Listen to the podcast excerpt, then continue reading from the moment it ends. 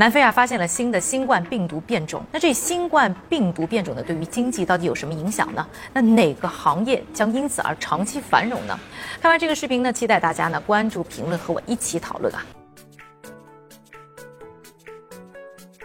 有一些证据是显示呢，Omicron 的传播速度可能会更快，不但呢让很多人很紧张，很多国家开始呢更严格的防疫和旅行的要求。从美股开始呢，全球的资本市场也跟着在颤抖。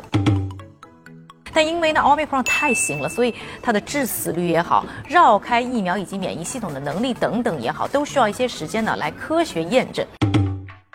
所以呢，抱着呢实事求是的态度啊，确实呢，现在来谈很多的影响呢是很难界定的。但是因为呢，它和 Delta 相比呢，发现相对还是比较早的，所以可能产生的疫情影响也好，还是连带的经济影响也好，包括旅游、航空、餐饮、服务业等等，大概率是会比啊 Delta 来的要小。但是呢，对于呢这个疫苗产业，却可能产生的商业价值是相当明确、直接和长期的。解释这个话题之前呢，先问大家一个问题，就是为什么我们每年都要打新的流感疫苗？其实很简单，因为呢，流感病毒的演化速度啊非常快，每一年面对新的流感，旧的疫苗呢都是失效的，所以呢，必须要打新的疫苗来帮助我们的免疫力进行对战。和流感病毒相比呢，新冠病毒的变异速度呢是要慢一些的，但是基本上也能达到呢每周变异一次。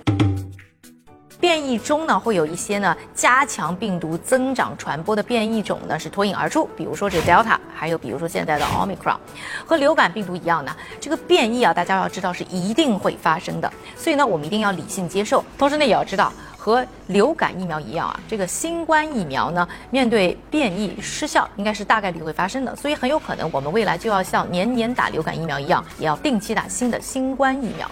那么政府呢，对于呢新冠疫苗的普及要求呢，短期看肯定是要比流感疫苗要高得多，也就意味着行业巨大的经济价值，将近八十亿的世界人口每年打一支，接种率就算只有百分之五十，也是四十亿支呢疫苗的需求，这就是巨大的一个收入数字。那辉瑞呢，已经是接连。提高了对于新冠疫苗今年销售额的一个数据预测，最新的数据呢已经达到呢三百六十亿美元，也就差不多两千多亿人民币啊。这还只是一家公司的数字，而且今年呢还有很多的国家是没有足够的疫苗。那对于呢医药疫苗产业，新冠疫苗将大概率会成为一个长期的增长支柱。最后呢，疫情面前还是不松懈，做好我们个人的防护。下期想听什么呢？欢迎给我留言。